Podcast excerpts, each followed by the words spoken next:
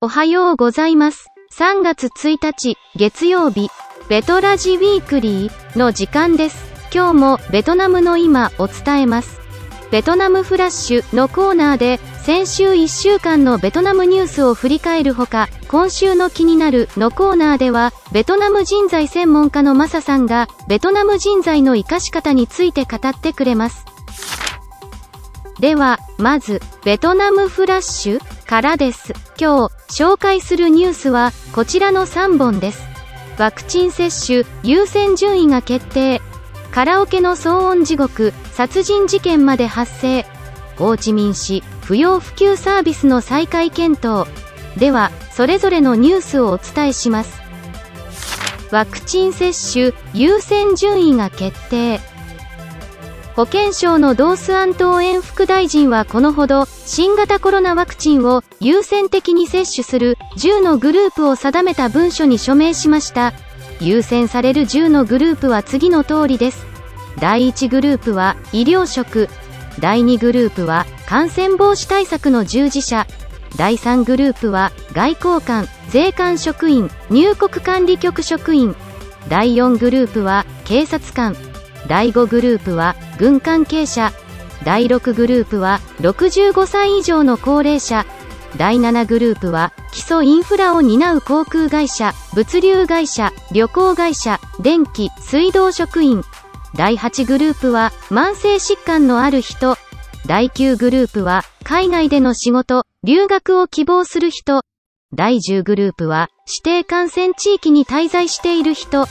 です。ワクチン接種は新型コロナの感染者や死者が確認されている地域、人口密度の高い大都市、交通の要衝となる地方という基準に基づき、リスクが高い地域から優先的に実施されます。グエン・タンロン保健大臣は、ベトナムは1億5000万回分以上のワクチンを確保する必要があるとしています。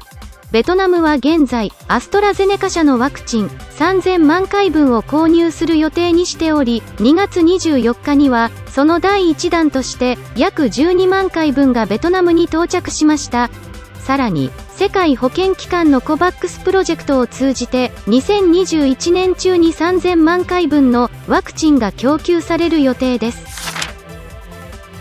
次のニュースです。カラオケの騒音地獄、殺人事件まで発生。今年初め、南部メコンデルタ地帯の関東市に住む男性が家で酒を飲み、スピーカーを設置してカラオケを歌い出しました。家族が、カラオケの音がうるさい、と注意したところ、逆上した男性は義父を負傷させ、弟の妻を刺し殺しました。カラオケの騒音が原因の殺人事件は、これが初めてではありません。過去何年にもわたってカラオケを原因とした殺人事件や傷害事件が発生しているのです。多くの地域では行政機関が隣人に迷惑をかける大音量のカラオケを控えるように指導していますが、カラオケの悪夢は終わりません。カラオケの騒音に対しての罰金は、通常は460円から1400円程度で、愛好家にカラオケを止めさせるには、十分とは言えません。隣人たちは今日もカラオケの拷問に苦しんでいます。カラオケでクレームを受けた人の多くは人民委員会や地域の警察に二度とカラオケで騒音を出さないという誓約書を提出しています。しかし、ビールやお酒を飲むとすぐにスピーカーを取り出して隣人への拷問を始めているのです。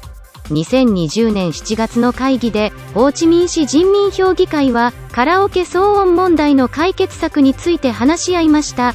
会議の最後に、ホーチミン市天然資源環境局のグエント・アンタン局長は、法令に基づき、この問題に適切に対応すると約束しました。大声でカラオケを歌うことは、もはや些細な問題ではなく、人々の生活空間を破壊し、時には殺人事件にまで発展する社会問題です。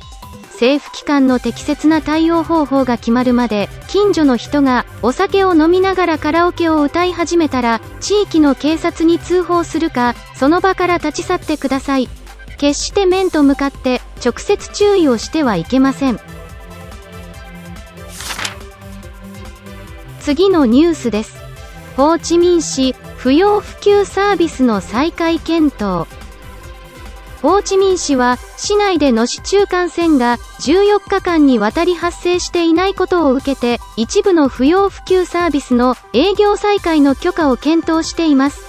ホーチミン市人民委員会は、新型コロナの感染拡大防止を目的に、2月9日から市内の文化、スポーツ施設、娯楽施設、美容院、カラオケ、ディスコ、居酒屋、バー、パブ、ビアクラブ、マッサージ、ゲームセンター、結婚式場、劇場、映画館、ジム、ビリヤード場などに営業停止を指示しました。また、安全を確保するために、宗教施設での20人以上の儀式や活動も禁止しております。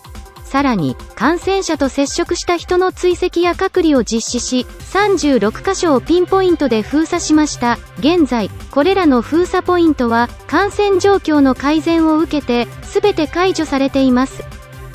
ベトナムで1月末から再び始まった市中感染は、北部ハイズオン省など一部を除き、新規の感染者は減少する方向に向かっています。以上、ベトナムフラッシュでした。続きまして、今週の気になるのコーナーです。今日は、ベトナム人材専門家のマサさんが、ベトナム人材の活かし方を語ります。こんにちは。ベトナム人材専門家のマサです今日はよく質問にも多いベトナム人材の生かし方についてお話しできればと思いますベトナム人材の生かし方を知りたいと思うのであればまず皆さんそのベトナム人材の仕事に対する考え方仕事観をまず理解することが重要です。実は一般的な日本人とベトナム人の間にはそこに大きな違いがあるからです。キーワードとしてはキャリアオーナーシップ。自分自身のキャリア構築は自分がオーナーとして当事者として行動するという考え方です日本人は終身雇用が当たり前の時代は総合職として入社をして営業人事広報などの事例で社内キャリアチェンジをし自分の仕事の成果は、えー、役職の上の人が見てくれてる。会社が自分のキャリアを考えてくれてるはずだという流れが一般的でした。そしてこれが時代とともに変化をしてきて、ジョブ型雇用ともつながるので、えー、日本でもこの言葉を最近少し聞くことが出てきましたが、ベトナムは終身雇用の時代はかつて一度もありません。会社と自分のキャリアは全く別でどこでも通用するスキル経験をどう早く成長し取得できるかを常に考えていますいつでも会社を辞めて困らないという状態でいたいからです最近ですと IT エンジニアなどは常に AI や IoT のプロジェクトに参加希望をします。その仕事が市場価値が高いと知っているからです。よくベトナム人ビジネスマンからの相談で面接で弊社になぜ入社したいのですか？と聞かれた時に次のキャリアのために自分が必要なスキルキャリアアップに御社の職場が貢献してくれると思うからというと日系以外の外資では好印象を持たれますが日系企業ではそうですか次があるんですかと悲しそうに言われると。ここにも仕事間の違いでミスコミュニケーションが発生しています。まずはこういった仕事間の違いを理解することから始めると今まで理解できなかった行動の受け取り方が変わるでしょう。本日のベトラジウィークリーは以上になります最後まで聞いていただきありがとうございました。ニュースの内容は、ベトナムの日本人向けビジネスフリーペーパー、アクセスのサイトに掲載されております。ぜひご覧ください。URL を概要欄に添付しております。それでは、来週月曜日にまたお会いしましょう。